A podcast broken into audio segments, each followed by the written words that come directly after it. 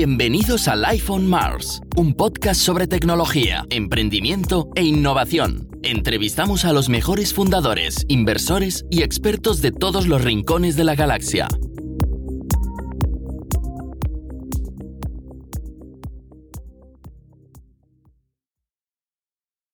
Hola, ¿qué tal? Bienvenidos a Life on Mars. Yo soy Alex, soy fundador de Mars Space y hoy hablamos con Susana Prado, que es ingeniera informática y directora de Inetam en Cataluña. Inetam es la fusión de las empresas que antes conocíamos como Yecisa Informática El Corte Inglés en España y un grupo francés GFI que los compró durante, bueno, a caballo entre el 2019 y 2020 en toda esta temporada de pandemia y al final se han acabado fusionando para crear este, este gigante tecnológico. ¿no? Hablamos de Susana, de la gestión comercial de, de los proyectos tecnológicos, pero sobre todo muy enfocados a proyectos de innovación. ¿Qué significan los proyectos de innovación? Que al final es una cosa muy etérea, mucha gente habla de innovación, pero em, no se acaba de entender qué es lo que hacemos en proyectos de innovación y sobre todo qué papel jugamos los proveedores de servicios, ¿no? en este caso las consultoras, las, las agencias de desarrollo, en proyectos de innovación, qué perfiles están implicados en los proyectos, cómo se venden, cómo se comunican, qué KPIs y métricas se utilizan para medir su impacto en los, en los negocios de los clientes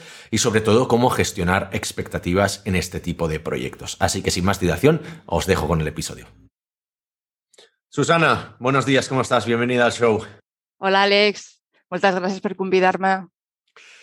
Pues aquí estamos para hablar de, de Inetam, la empresa que es el nuevo nombre de, la fusión que ha habido entre el grupo francés GFI y Informática El Corte Inglés, pues más conocida como YECIS aquí en Barcelona, de la cual tú eres la directora general en Cataluña, ¿no?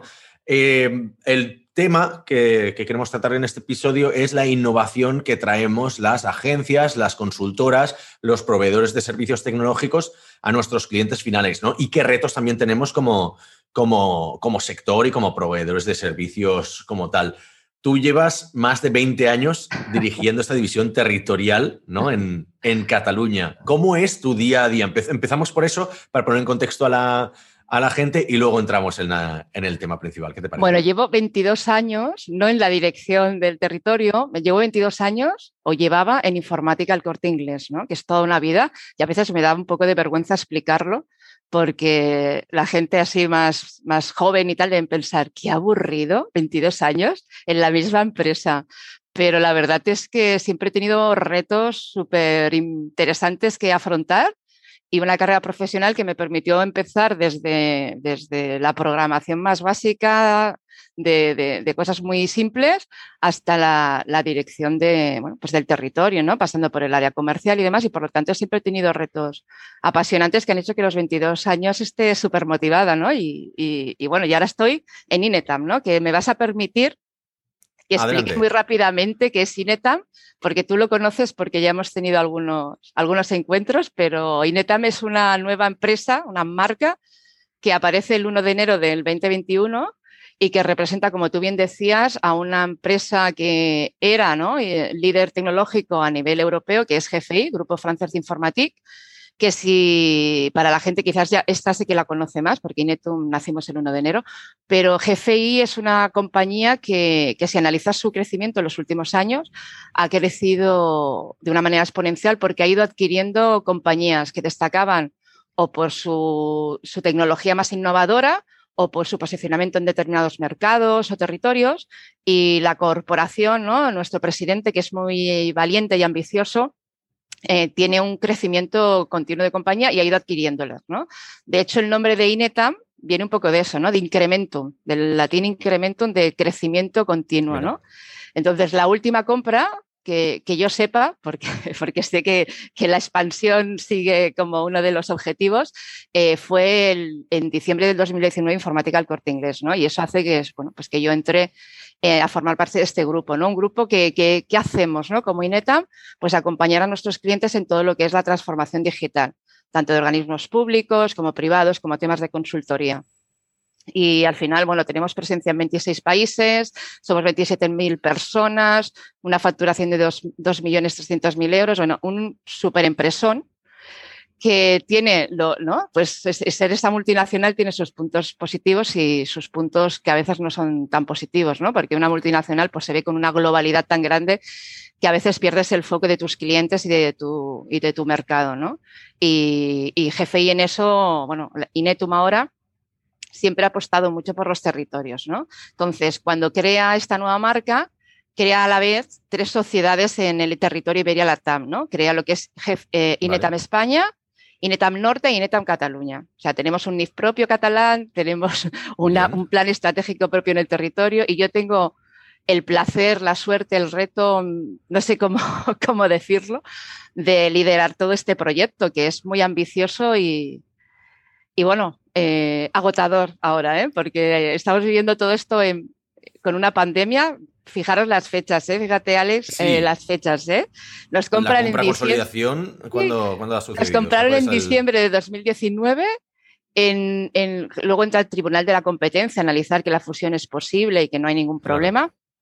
Eso pasó, nos dieron el go a finales de abril. O sea, ya el COVID ahí a tope, todos en casa y hemos empezado una integración pues muy en remoto, muy en remoto y conociéndonos todos en online, ¿no? Cada vez nos acercamos. Yo hoy, por ejemplo, he venido a la oficina porque al final necesito conocer más allá de una pantalla a mis nuevos compañeros, a mis nuevos equipos y, bueno, y, sentirlos. Es que llevamos, bueno, ahora cuando estamos grabando esto, que es día 24 de febrero, eh, sí, sí, podcast saldrán unas semanas, pero es que vamos a llevar un año encerrados en mayor medida en casa, ¿no? O sea, imagino que también habrá habido sus momentos de dudas, quizás el proceso de compra ya estaba más consolidado cuando pasó todo el tema del lockdown y luego también ha sucedido a distintos ritmos en diferentes países. Pero, joder, acometer este tipo de proyectos en un año tan loco como 2020 me parece. Es cierto, es que es, por eso, cuando conoces a nuestro presidente lo entiendes, ¿eh? porque es muy valiente, y es, pero, sí que es cierto que yo me acuerdo, yo en aquella época informática al corte inglés, ¿no? Y cuando, claro, te compra en diciembre, entras en un proceso de durante 2020 estuvimos operando como dos compañías diferentes, ¿no? Hasta que no se produce realmente esta creación de Inetam el 1 de enero del 21 claro, cuando, como el Tribunal de la Competencia al final tarda cuatro meses en, decidir ¿no? y, darte la, autoridad ¿no? Para, para, que esa fusión se produzca, claro, llegó el COVID y yo me acuerdo que decía, Dios mío, mm, esto se, acabará de consolidar, ¿no? acabaremos realmente convirtiéndonos, porque llega un momento que te da esa, ese, tienes esa desconexión emocional de una marca, ¿no? Que lleva, mucho tiempo trabajando y al final eso, bueno, pues jolín, ¿sabes? Lo llevas, ¿no? Es tu experiencia, es tu vida, es tu vida. Y, pero reconecta rápidamente, ¿no? Pues en lo que era GFI, ¿no? Ves sus capacidades, su apuesta por la innovación, unos valores de compañía muy cercanos a los que era informática al corte inglés, unos equipos muy complementarios, ¿no? Cuando ves la suma y ves, dices, wow, ¿no? Nos vamos a, a convertir en una superempresa y esto me va a permitir hacer otras muchas cosas. Claro, llegas a emocionarte y de repente dices, bueno, bueno, a ver si va a llegar esto y no se va a, producir. Pero no, no, el presidente lo tenía claro, la compra se produce y, es la que, la que apalanca, es la palanca que ha hecho también em, hacer este cambio de marca a nivel global y corporativo, porque como te comentaba, GFI ha ido adquiriendo muchas empresas durante su trayectoria, algunas las ha integrado, otras no, había mantenido su marca, ¿no?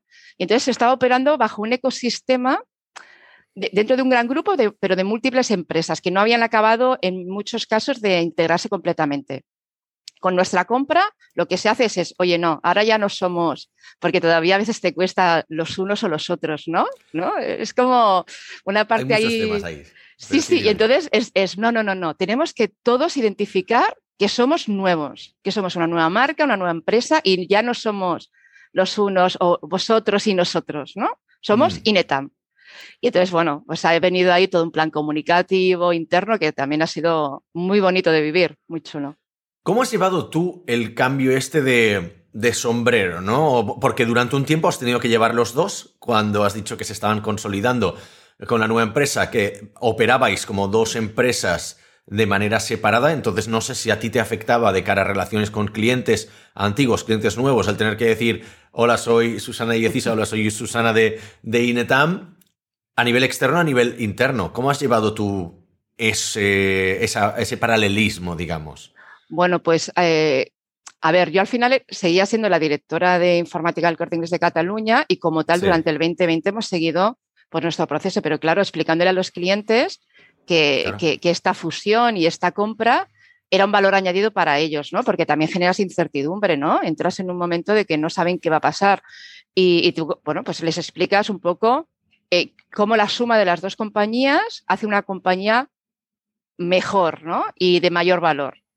Y entonces tienes que jugar un poco desde mi figura con esa dirección, ¿no? con ese presente que es informática del corte inglés, mi presupuesto, mi cierre, mis ventas, mis clientes, mis equipos, con esa visión más a largo plazo, 2021 y futuros, de la nueva compañía, ¿no? En aquel momento no sabíamos cómo se iba a llamar, ¿no? Hablamos de la Newco, ¿no? La Newco, ¿no? ¿Qué vamos a hacer en la Newco, ¿no? Y entender un poco, pues formarte, ¿no? Yo con 22 años en una compañía he cambiado de empresa, ¿no? Ahora, y es entender pues esa GFI, ¿no? Todas las palancas, los centros de innovación que teníamos a nivel mundial, las bases instaladas, los, bueno, esa cultura corporativa nueva a la que te tienes que adaptar y en la que tienes que ir pensando, porque cuando a ti se te, se te nombra, ¿no? O quiero decir, a mí, a mí se me nombra de nuevo la futura directora de Cataluña de esa empresa, pues, ¿no? Porque hasta entonces, bueno, pueden pasar muchas cosas, puedes estar, puedes no estar, ¿no? Entonces, cuando ya se te, consolida como esa persona, pues entonces ya empiezas a, jugar en dos, en dos plazos temporales, ¿no? El informática al corte inglés del presente y la, y la Newco del futuro, ¿no? De qué estructura voy a necesitar, cómo me voy a, ¿no? Y, y, empiezas a conocer los equipos, pero de una manera muy sutil, porque tanto ellos como nosotros, ¿ves? Ellos y nosotros teníamos objetivos, objetivos de cierre del 2020, ¿no? Con una pandemia, con lo que implica eso a nivel de inversiones, con clientes muy afectados en algunos mercados, ¿no? Y bueno, ha sido un año complicado, pero interesante, con muchos aprendizajes, o sea, que... Lo preguntaba porque yo soy la típica persona que, mira, ahora estamos a finales de febrero, todavía escribo la fecha con 2020, o sea, con el año pasado. imagínate si tuviera que cambiar el nombre de la, el nombre de la empresa. bueno, nosotros hemos puesto un bote aquí porque a veces también nos sale, ¿no? Eh, Susana Prado, Informática al Corte Inglés. ¡Pam! ¡Pam! ¡Pam! Un euro. A la hucha. Nuestro director general es un euro, a la hucha.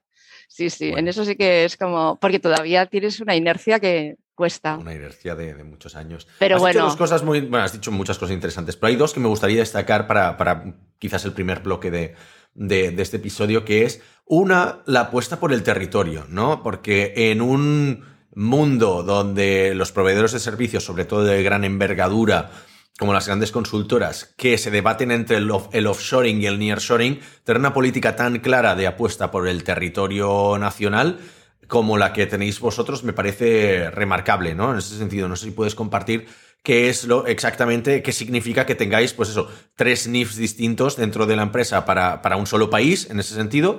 Em, ¿Y qué estrategia en concreto tenéis para la división de, Cataluña? Había una muy buena experiencia que había sido, y que es eh, lo que era GFI Norte. GFI Norte había sido de venía de una adquisición, son 900 personas en Norte, es, una pasada. A mí cuando me explicaron el proyecto, claro, esa cercanía en el territorio hace que estés muy cerca de todo el ecosistema territorial, entiendas muy bien sus retos y sus, necesidades y, su palanca futura. ¿no? Entonces, ese éxito lo han querido replicar en otros, proyectos, en otros territorios que tienen una, que tienen bueno, una potencialidad, ¿no? Y Cataluña, que duda cabe que en una empresa tecnológica Cataluña, ¿no? Es, es, tractor, ¿no? Es un hub tecnológico europeo, ¿no? Donde al final requiere de, una, de, un, trato, de un trato muy, muy, muy, cercano, ¿no? Además, tenemos un ecosistema de innovación, un sistema y un montón de iniciativas estratégicas que vienen tanto del mundo público como privado que destacan, ¿no? Entonces, se define ¿no? y se determina que se crea una, una, sociedad que es Inetum Cataluña. Y entonces, bueno, tenemos nuestro propio plan estratégico totalmente alineado con el del grupo y totalmente alineado con el de Iberia, pero con unas particularidades que no son las propias de otro territorio. ¿no? Porque al final aquí hay un ecosistema muy rico en muchas cosas, ¿no? Y sobre todo para nosotros la innovación, el emprendimiento, ¿no? Todo este ecosistema de startups que tenemos, pues claro es, muy rico y lo tengo, que, lo tengo que saber aprovechar y poder aprovechar como un valor hacia recíproco ¿no? de, la, gran corporación ¿no? hacia la pequeña y más innovadora eh, empresa y al revés, ¿no? Mi capacidad tiene que poder ayudar a esas startups a llegar más lejos, ¿no? Entonces definimos unas... perdona, que te he cortado. No, no, que definimos esta estrategia territorial por eso, ¿no? Yo, yo, al final, cuando se me lanza el reto, defino, ¿no? Llevo muchos años operando aquí en Cataluña y por lo tanto conozco muy bien ese ecosistema y ya como informática del Corte Inglés habíamos estado muy implicados en el tejido asociativo, ¿no? De las asociaciones que promueven la innovación, la tecnología en el territorio. Y lo que hemos hecho es, bueno, pues ver cuáles son esas áreas que necesitamos potenciar y definir una estrategia tanto de recursos como de inversiones y demás aquí en el territorio para que me permitan estar cerca de los clientes de aquí e incluso en algunas áreas ser referente a nivel de grupo. O sea, decir, oye, eh, eh, Cataluña tiene, ¿no? Ese ecosistema nos permite ser mucho más innovadores en determinadas áreas y ahí hay líneas de oferta de la compañía que nacen en Cataluña y que se exportan al resto. Y eso para mí es un valor porque me permite que, la compañía invierta en nosotros y, al final tengas proyectos muy interesantes a nivel, a nivel global. Los grandes conglomerados de, empresas de servicios, yo, mismo he trabajado en algunas ¿eh? y lo, he visto estando en el sector pues ya bastantes años, no, voy a decirlo para no, no, pasar vergüenza, pero, pero sí que hay una cosa que a escala se, suele pervertir bastante el modelo, sobre todo por eso preguntaba la política de decir, ostras, offshoring versus nearshoring versus directamente que solo se produzca en el territorio en el cual vas a vender, ¿no? Porque yo mismo estaba en proyectos en los que se han vendido proyectos de empresas catalanas donde tenía que estar el catalán y la producción se ha hecho en Madrid, y ha pasado lo que ha pasado con el idioma, que se pensaba que con un Google Translate eso ya se arreglaba y vamos, y las empresas han acabado yendo a pleito, ¿vale? O sea que, o lo mismo ha pasado, pues mm, hay mucho shock cultural pasa con las grandes eh, corporaciones que tienen divisiones, pues quizás en otros países, en otros continentes donde se trabaja de manera distinta, hay menos coordinación y por temas de costes simplemente eh, se, acaba, se acaba haciendo outsourcing, pues lo que decíamos, a un departamento offshoring, ya sea dentro de la, de la empresa o en un grupo de, de, empresas y luego eso se resiente en la calidad final, ¿no? En ese sentido, a nivel estratégico está muy claro lo que has dicho, a nivel un poco más práctico, ¿en qué se, en qué se, en qué se mm, reduce esto? Es decir, la mm, oficina, presencialidad en, en, Cataluña, centro de innovación en Cataluña, toma de decisiones en, la, en las oficinas, pues en Barcelona, no sé dónde más, más, tenéis, que es a nivel práctico en qué se traduce todo esto. Bueno, nosotros eh, tenemos un nearshore aquí en Cataluña que lo tenemos en Tarragona. ¿Qué te parece? Imagínate, a, media hora de ave, o sea. Claro, claro, es que esa, esa, sensibilidad por estar cerca y por generar riqueza en el territorio siempre la hemos tenido porque es muy importante. Entonces, eh, y también nos ayuda mucho eh, eh, pues los proyectos que tenemos, ¿no? Muchos de ellos nos piden ¿no? que, pues que estemos cerca, ¿no? Y, nosotros siempre hemos hecho la apuesta. De hecho, hemos creado, creamos el 1 de marzo del 2020 abrimos nuestra oficina en Tarragona.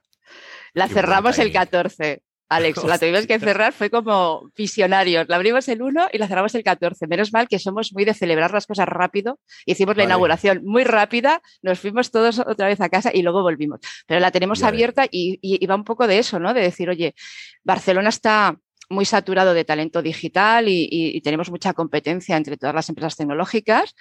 Tarragona existe, tiene también grandes universidades, tiene también un ecosistema muy rico a nivel de talento digital. Aprovechémoslo porque aunque parece media hora, bueno, mm, yo, vivo en Tarragona y vengo a trabajar cada día a Barcelona desde hace 22 años.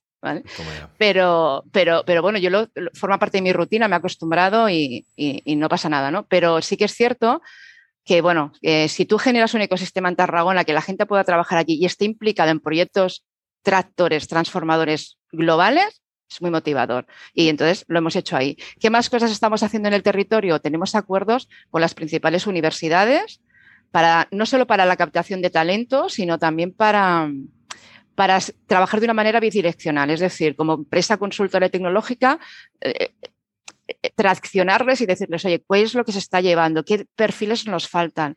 ¿Cómo podéis de alguna manera adecuar vuestros estudios universitarios o FPs para que cuando salgan estén más preparados? Muchos de los, bueno, yo misma y muchos de, de mis colaboradores damos clases en la universidad, damos charlas en las universidades ¿no? y vamos un poco a generar ese, esa relación cercana de territorio. ¿Qué más cosas hacemos? Pues inversiones a nivel. Nosotros ahora tenemos la, estamos en una oficina aquí muy céntrica, en Gran Vía con Paseo de Gracia, pero también ahora tenemos un proyecto para trasladarnos pues hacia 22 arroba, hacia un, distrito mucho más innovador y, con, mucho más, ¿no?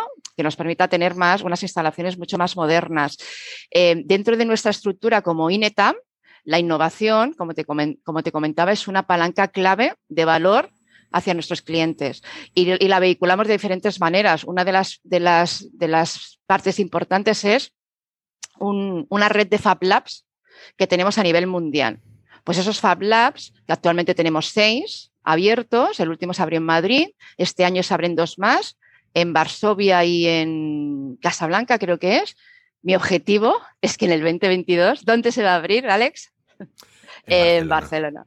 Es mi, voluntad, ¿vale? Y es explicarles a, ¿no? al grupo, oye, y, lo tienen claro, ¿no? Oye, traccionad y esas apuestas por el territorio nos las van a hacer y yo creo que eso al final es un proyecto muy interesante tanto para nosotros empleados como para los clientes, ¿no? Porque sabes que es una empresa global que te puede dar esos servicios macros, pero desde una cercanía de, de estar y de tributar aquí, que es lo que Mira, justamente que ahora que ha habido toda la política, la, joder, la polémica de los youtubers en Andorra y todo esto, el tema de tributar aquí, pues mira, es algo que se agradece, con lo que nosotros vamos alineados.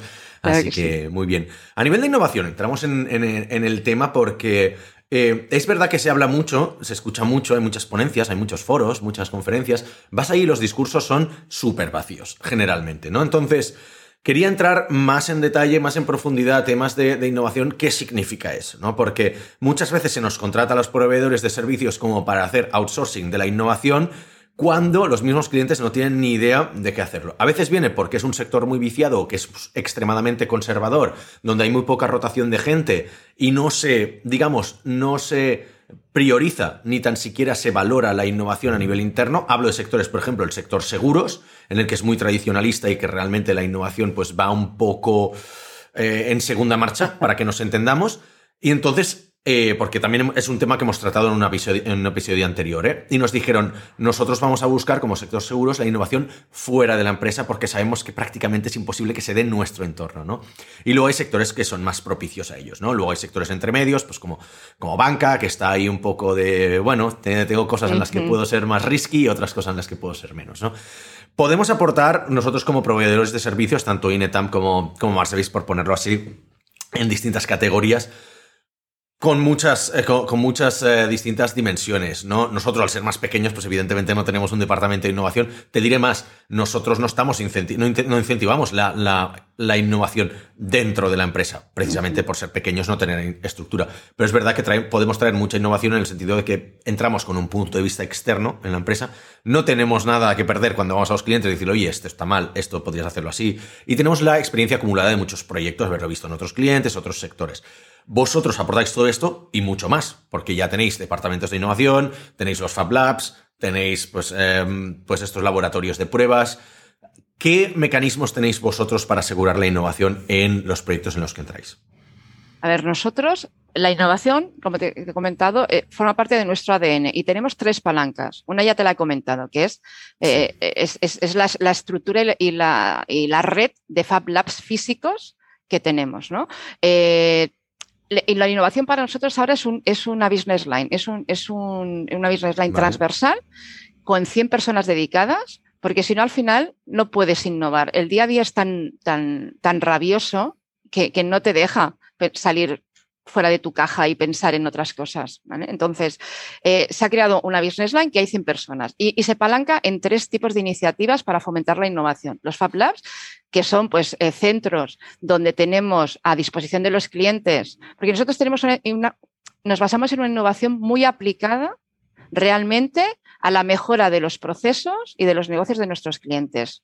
Entonces, eh, en los hablas que tenemos, pues esa, esas esas tecnologías más disruptivas de visión por computador, más temas de inteligencia artificial, eh, y, podemos explorar y experimentar. Y nosotros lo que, ¿para qué utilizamos nuestros Fab Labs? Pues para llevar a los clientes y hacer sesiones de coworking, ¿no? De trabajo con ellos, de pensar, design thinking, ¿no? Y, mezclamos gente de, cliente, gente que conoce el mercado, gente que conoce la tecnología, para que surjan temas nuevos. Y a partir de ahí definimos un posible marco y lo desarrollamos con nuestros clientes.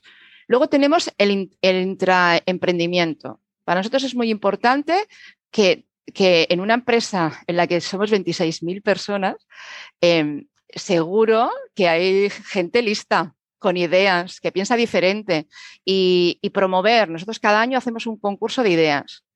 que tiene un Nova, eh, eh, ¿no? y hacemos llamadas a la innovación. Y entonces la gente presenta sus proyectos, proyectos porque que creen que se pueden ser aplicados a empresas o proyectos incluso de mejora interna. También son los procedimientos, herramientas que no acaban de funcionar o que quieren mejorar, ¿no? Y se hace una selección de esas propuestas, se llega a un... Esto, esto, el año pasado hicimos nuestra primera convocatoria y luego está premiado en tiempo, es decir, primero se hace una selección, se recogen las ideas. Se seleccionan aquellas, son ideas que tienes que explicar la aplicabilidad. ¿Cuáles va a ser? ¿Cuánto costaría hacerlo? ¿Y cuánto, qué retorno vas a tener de ello? Ya sea por eficiencia o, insisto, por nueva venta y nuevos valores en clientes. De ahí se selecciona, se les libera de tiempo, o sea, se les libera de carga de trabajo para que puedan dedicarse es una, parte seleccionada a pensar en ese proyecto y a identificarlo. Y luego el que gana el, premio, votamos todos, ¿eh? todos, todos, los empleados, hay toda una plataforma, votamos y demás. Y luego de los tres finalistas, pues se hacen unas presentaciones y más. Y el que gana se lleva, no solo es que el proyecto se hace, sino que, que se le remunera económicamente a la persona que ha pensado que nos ha ayudado a hacer esto, ¿no? Entonces, para mí eso es muy importante porque te genera un tema de motivación interna, hace que la gente se sienta escuchada, tiene una idea, la puede proyectar hacia dirección y hacia los departamentos y hacerla. Y, bueno, y a nosotros nos permite crecer en oferta porque son ideas que, jolín, yo me he leído proyectos y son algunas que dices, eh, pues mira, esto, independientemente de si gana o no gana, te, te da ideas de hacer cosas diferentes y nuevas. Y, eso para nosotros es importante. Y la tercera, Es, son las alianzas. Es decir, eh, startups, centros tecnológicos, universidades. Tenemos, un, tenemos como un diálogo muy abierto para que de alguna manera podamos trabajar de una manera conjunta esos temas. Los startups, cuando son muy, ¿no? muy de nicho, muy, o sea, proveen algo muy concreto, Claro, yo, yo, nunca voy a entrar en esa cosa tan concreta porque mi visión de consultora es muy transversal, ¿no? Pero oye, vienen, me cuentan esa idea y yo lo encajo en mi mapa de soluciones o como al final trabajas con muchos mercados y, ¿no? Dices, oye, esto podría utilizarlo aquí, podría mejorar. Oye, vamos a hacer una prueba de concepto. Para nosotros las startups son socios, no, no pretendemos, ¿vale? Tienen total visibilidad, trabajamos, firmamos un NDA, por supuesto, y hacemos un plan de, venta conjunto. Y ahí ganamos todos, porque yo permito ser diferencial y a él le permito también llegar a algunas empresas o organizaciones mucho más grandes que les da una seguridad que haya una gran corporación con ellos, ¿no? Exacto. De hecho, uno de los, uno de los eh, valores que aportamos los proveedores de servicios, que siempre hay la coletilla que ponemos que es un poco, es un poco cheesy en ese sentido de eh, es que no somos un proveedor, somos un partner, ¿no? Eso lo dice todo el mundo, en realidad no significa, no significa mucho si nos explica bien. Yo en nuestro caso, de la manera que lo explico, es decir, nosotros estamos a tu mismo nivel. Eh, un proveedor es alguien que es mucho más barato y que tú lo haces simplemente para ahorrarte costes. Cuando te planteas, uy, esta empresa es un poco, es cara, pero es buena, ¿vale? Cuando hay esa coletilla, porque una cosa es ser bueno pero ser caro, pero cuando eres caro pero eres bueno, entonces tú eres un partner y te conviertes en alguien que no solo le puedes aportar la innovación, le puedes aportar los proyectos, eh, los servicios que estás proveyendo, sino que además le puedes hacer lo mismo, lo que dices tú, te puedo hacer reselling de, de tus soluciones, te puedo abrir la puerta a mis partners, te puedo pasar inversores, te puedo pasar posibles fichajes, etcétera, etcétera. Te puedo abrir mercado en ese sentido. Sí, sí, yo, de todos modos, las startups cuando me contactan por LinkedIn, yo siempre escucho porque creo que nos aportan, ¿no? Hay veces interesa, a veces no. tú aprendes de ellos, exacto. Aprendes un montón, ¿vale? Entonces, cuando, cuando vienen y me presentan su solución, antes de vehicularla internamente con innovación, quiero entender muy bien, primero, cuál es su aportación de valor y luego, cuál es mi rol. El rol de mi empresa. Porque yo a veces le digo, vale, yo no quiero hacer solo un reselling, yo no quiero revender tu producto porque tengo una red comercial muy ambiciosa y muy capilarizada que para ti es muy sexy, ¿no? Porque, porque bueno, te permito llegar a un montón de sitios, porque tenemos aquí una fuerza comercial, somos muy comerciales en eso. Pero tú recibirás estas peticiones 15 veces a Claro, pero es, oye, ¿cuál es mi Sí, sí, es, ¿cuál es mi valor? O sea, yo, claro. además de mi red comercial que te la pongo a tu disposición, quiero tener un rol en esto. ¿Qué es? ¿no? intentamos buscar ese, porque yo no quiero revender lo que hace una startup, quiero ver cómo con, con el conocimiento que tengo del ecosistema tecnológico de los clientes o de las soluciones, ¿qué más puedo hacer para enriquecer también su solución? O es, de, bueno, pues yo qué sé, esta mañana, por ejemplo, he tenido una reunión con, un, con, un, con una empresa que me explicaba, y bueno, ¿y cuál es mi componente? Sensórica. Y después de esto, ¿qué, ¿qué puedo hacer con los datos? Y entonces es pensar un poquito más allá y decir, vale, ahora veo mi valor. Yo te ayudo, te revendo, te integro, no sé qué. Y además te, propondré con mi gente de data todo esto. ¿Te parece? Claro, ellos también dicen, ah, pues mira, fenomenal, porque ya no solo es el producto en sí, sino las, las posteriores fases de futuro que me va a permitir ir contigo. Y a mí me deja más tranquila. Alex. Claro. O sea, si, si, yo ya recibo, nosotros como empresa pequeña de 20 empleados, recibo como 15, 20 veces a la semana startups o posibles partners de los eventos que hacemos que nos dicen, oye, ¿por qué no haces reselling de nuestro producto? Digo, a ver, tú te has puesto en mi... Eh, o sea, yo entiendo que la gente cuando va a hacer el proceso comercial, el proceso de ventas, no se pone en el punto de vista del comprador. No entienden que yo tengo que dedicarme a vender mis servicios para un beneficio que va a ir 100% para mi empresa y son proyectos mucho más grandes que no hacer un reselling de un producto de una startup que por muy bien que me caiga, igual eh, la venta son 200 euros de los que me voy a llevar un 3%, un 10%. Hombre, no sé, no me salen los números, ¿no? En ese sentido, creo que no hacen el esfuerzo de proyectarse y de ver qué es lo que la persona compradora, cuáles son sus incentivos, ¿no? O sea, que ah, desde aquí un mensaje, oye, pensaros lo mejor cuando, cuando nos hagáis el approach para que os hagamos el reselling, no solo a nosotros, pero empresas como la vuestra, Susana, o como, como todas las otras. Hay una cosa que me gustaría destacar, porque dentro de los proyectos de innovación, tú has mencionado eh, claro, tener estructura es una cosa, ¿no? Pero una de las. Em, una de las cosas que me he encontrado yo en empresas en las que he estado trabajando es que eran empresas de altísima rotación, ¿vale? O sea, mucha rotación. No sé si es vuestro caso o no, pero ¿cómo aseguráis la creatividad? Porque parte de la creatividad es pensar a largo plazo cuando sabes que tienes una rotación de no sé, no quiero decir números arbitrarios, ¿no? Pero ¿cómo podéis garantizarlo vosotros y si es vuestro caso o no, ¿eh? Pero... No, nuestro, una dificultad añadida. Sí, no, nuestro es un indicador que en todos los comités de dirección sale. ¿no? Recursos humanos dentro de cuando define el plan ¿no? y los avances de, la temporada, ¿no? cuando nos vemos, em, es el, ratio de, ¿no? de rotación, de nuevas incorporaciones, de edad media, de sexos, ¿no? Si, ¿no? Somos una empresa tecnológica, ¿no? ¿Qué porcentaje hay de hombres, mujeres, igualdad y demás? Em, que yo ahí me has tocado, yo ahí soy muy woman power ya lo sé, tecnológico. Eh, pues esos indicadores son importantes. Y, la rotación no, el, porcentaje de rotación no es un porcentaje muy alto. No, vale. Lo hay que, una cierta rotación siempre es buena. ¿De acuerdo? Pero yo a veces lo digo, viene, ¡ay, que se va! Vale, bueno, vamos a analizarlo. ¿Cuál es el problema de que se vaya? ¿no? Porque a veces no es un problema. Simplemente te hace un roto, evidentemente, ¿no? O sea, sí, exacto. ¿no? Pero simplemente te hace un roto, pero bueno, vamos a, vamos, ¿no? Porque al final también que venga gente nueva con ideas diferentes te hace, te hace avanzar. ¿no? Entonces, no es un, para nosotros no es un tema, no es, no, es, una cosa que nos preocupe.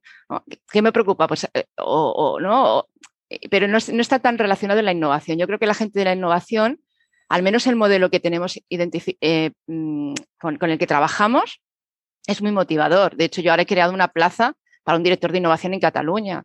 Y he estado haciendo entrevistas y ha sido, ¿no? ¿Por qué? Pues porque al final necesito una persona que se dedique se dedique realmente y piense y traccione. ¿no? ahora lo estoy llevando yo desde dirección, ¿eh? pero, pero considero que necesito ya alguien ¿no? con el volumen de cosas nuevas y de ideas que tenemos para que nos lo lleve. Pero en innovación no solemos tener mucha rotación, porque es un tema muy interesante. Yo creo que. Y el ecosistema que hemos es creado. Menos industrial en ese sentido, menos serializado, menos. Y, como, y como tenemos así una política de innovación muy abierta y muy colaborativa, siempre estás haciendo cosas motivadoras, ¿no? Entonces, ahí no tenemos mucha rotación. Tenemos rotaciones, pues, en algunas tecnologías, pues que, oye, que cuesta, que hay mucha competencia en el mercado y se van y otros vienen, ¿no? Pero bueno, esto es la ley del mercado. ¿Qué, roles hay en, como es un sector en el que yo no he estado nunca, no tengo ni idea, ¿eh? es pregunta completamente sincera ahí. ¿Qué, ¿Qué perfiles, qué tipo de gente es la que trabaja en innovación en una empresa como la vuestra? O sea, ¿qué tipos de perfil estáis fichando en ese sentido?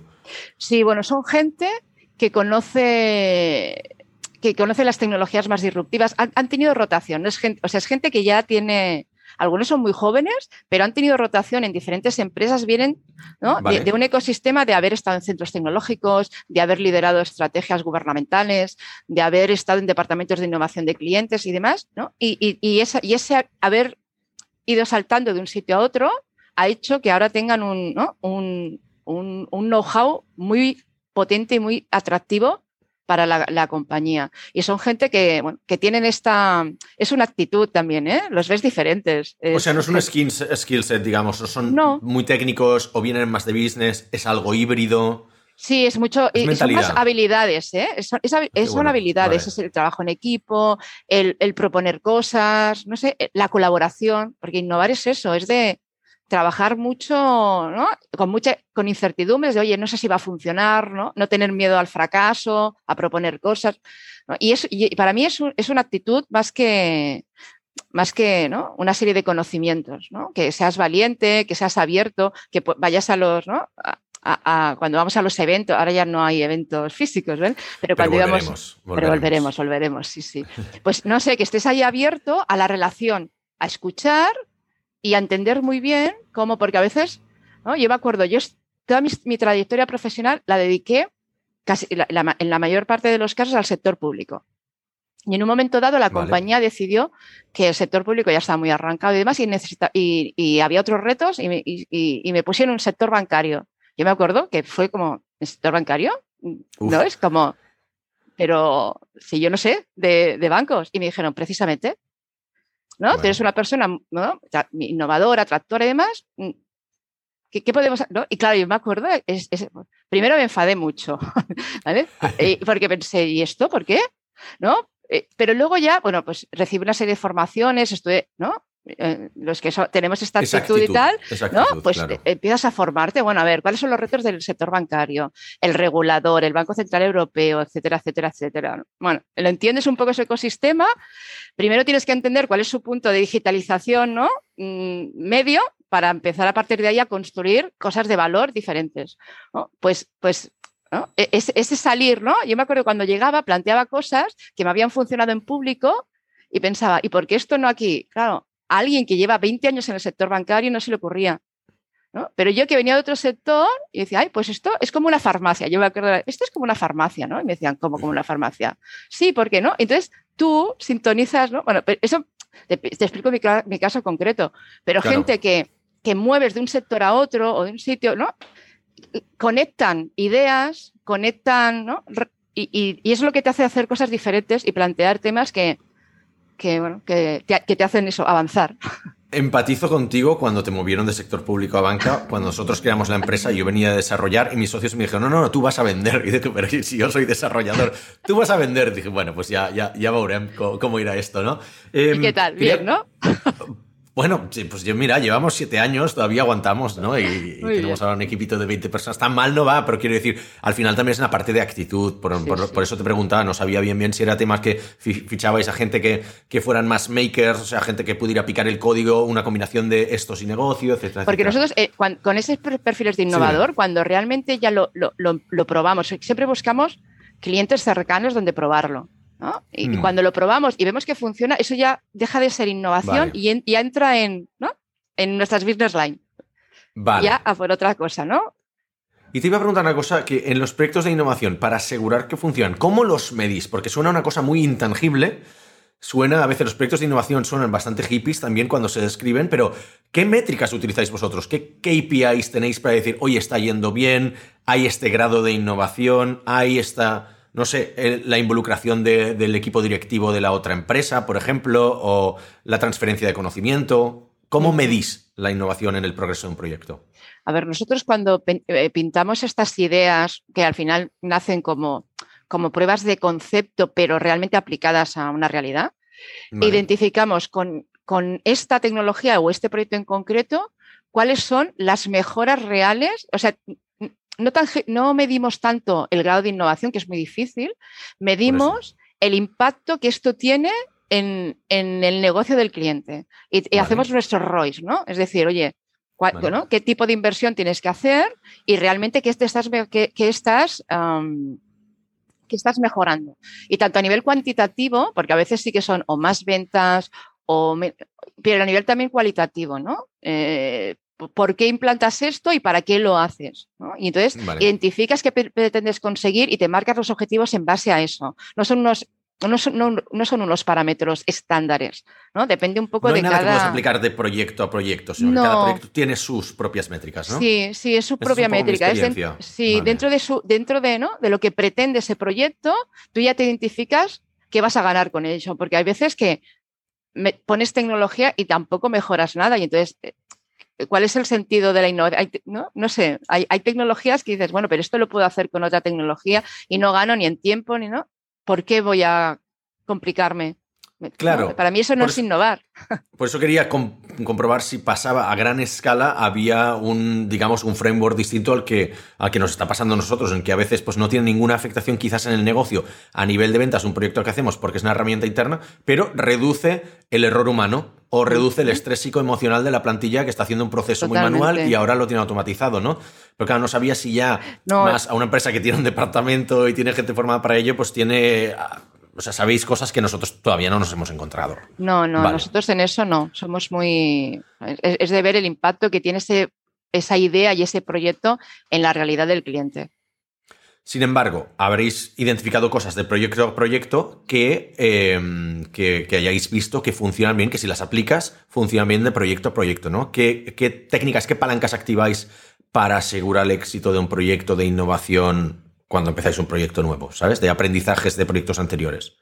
Bueno, para nosotros, eh, en este caso, eh, lo que sí que hemos identificado desde el minuto cero para, para replicar como ya parte de nuestra metodología de trabajo en la aplicación de la innovación en un cliente es, por un lado, tener el compromiso y el liderazgo también del cliente de que este tema es importante para él y hacer ver a su organización la importancia de incorporar esta innovación, que a lo mejor hay mucha gente que no está viendo ni la necesidad ni el motivo, eso es muy importante.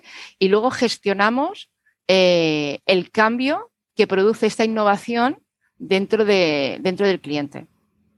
Y lo gestionamos desde el principio, no cuando ya está el, proyecto en marcha, sino identificamos barreras que podemos encontrar porque hay cambios organizativos, porque esto mecaniza algo y la gente se siente con miedo a perder su puesto de trabajo. O sea, incorporar innovación hace que, tiemblen a veces las bases de los clientes. Entonces, dentro de nuestra metodología de innovación, cuando la aplicamos en un cliente, estas barreras las identificamos previamente y hay un equipo en paralelo al, técnico que se encarga de gestionar todos estos cambios alrededor de la tecnología para que afecten de forma positiva a las personas y no lo vean como una amenaza, ni de su puesto de trabajo, ni de, ¿no?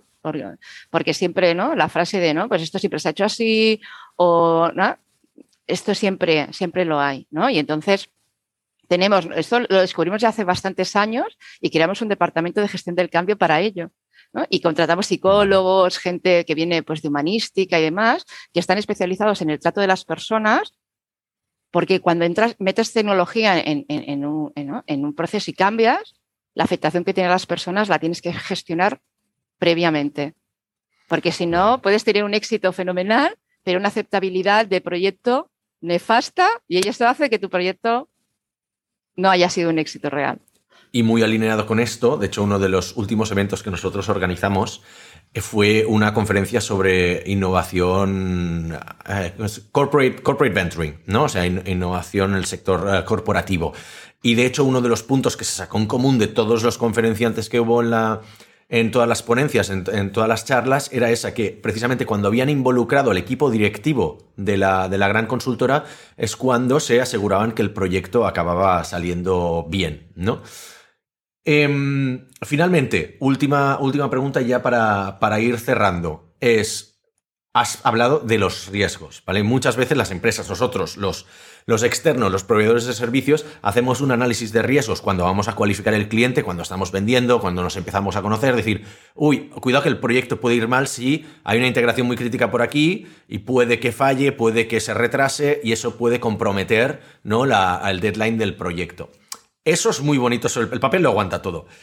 Cuando te lo encuentras y pasa lo que no debería pasar, pero pasa y tienes que comunicarle malas noticias al cliente, ¿cuál es tu experiencia, cómo soléis hacerlo, cómo sueles hacerlo tú y qué haces para garantizar que eso acabe, la gente si se quiere entender se entiende, ¿eh? pero es verdad que a veces hay comunicaciones muy complicadas y difíciles de, transmitir, ¿no? ¿Cuál es tu La pregunta es muy complicada, pero, pero sí, sí, es nuestro día a día. Los proyectos tienen eso, ¿no? Tienen unos alcances y unos días a días que, que van variando. Nosotros, de entrada, y eso lo he descubierto con la multinacional, existen unos procesos antes, esto antes era... Sí.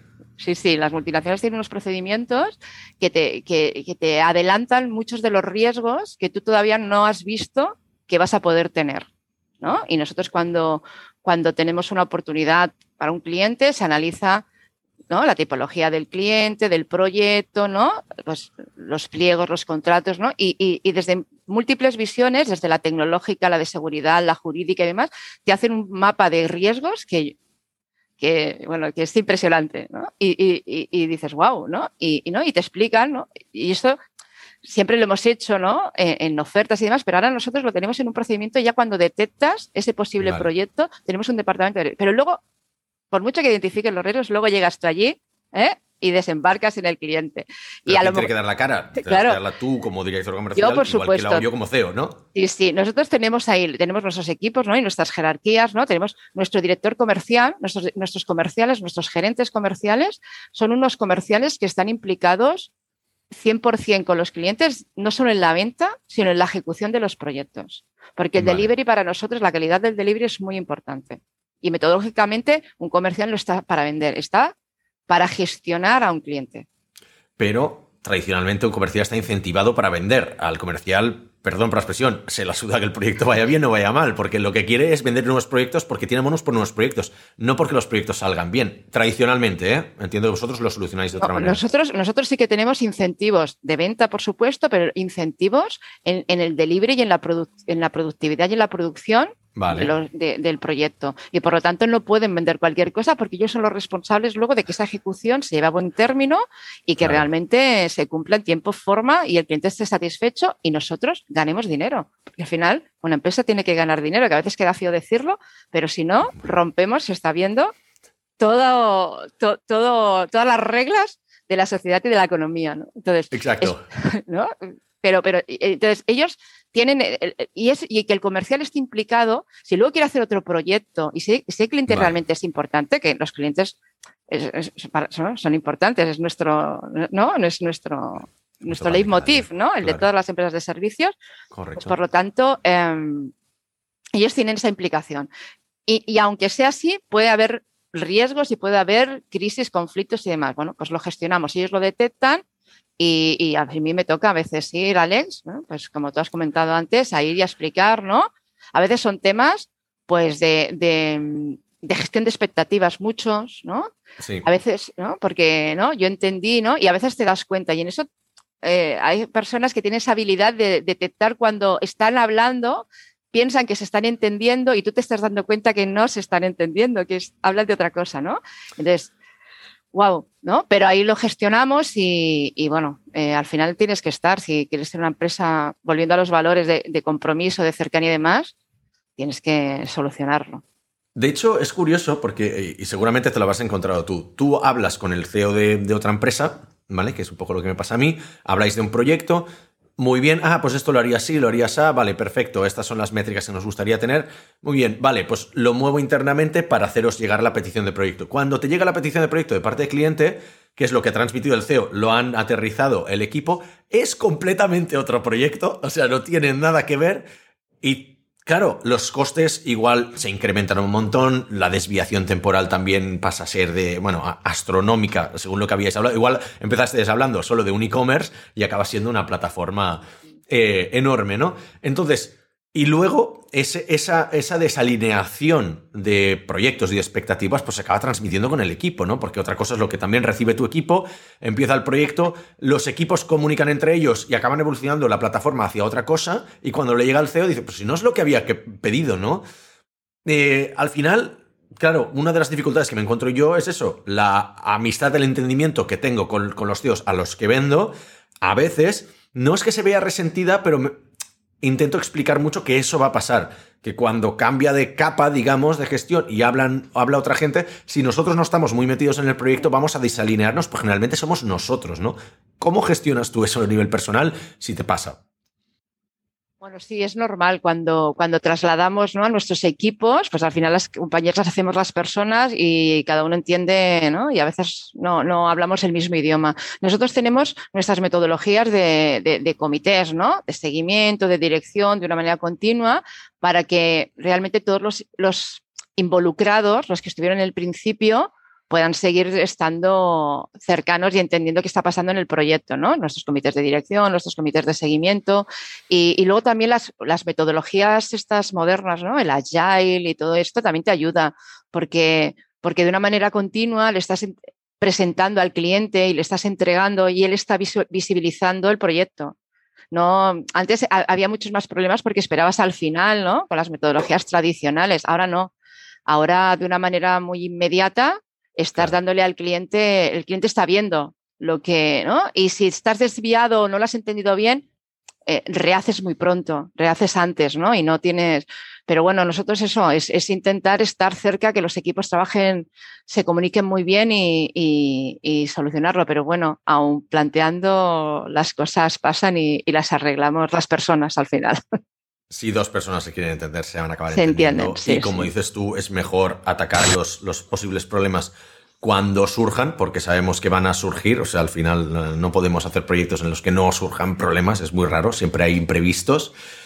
Y, y nada, lo mejor es eso, como decíamos, a, diferencia de las metodologías pues más cascada y cosas más, más tradicionales que habíamos tenido, sí que es verdad que con Agile quizás semana a semana podemos ir comunicando estas desviaciones, ¿vale? Pues oye, yo creo que podemos, podemos dejarlo así aquí. Ha pasado una hora, ha pasado volando, así que mil gracias Susana por tu, por tu tiempo. Eh, estamos en, en contacto y gracias a vosotros por escucharnos.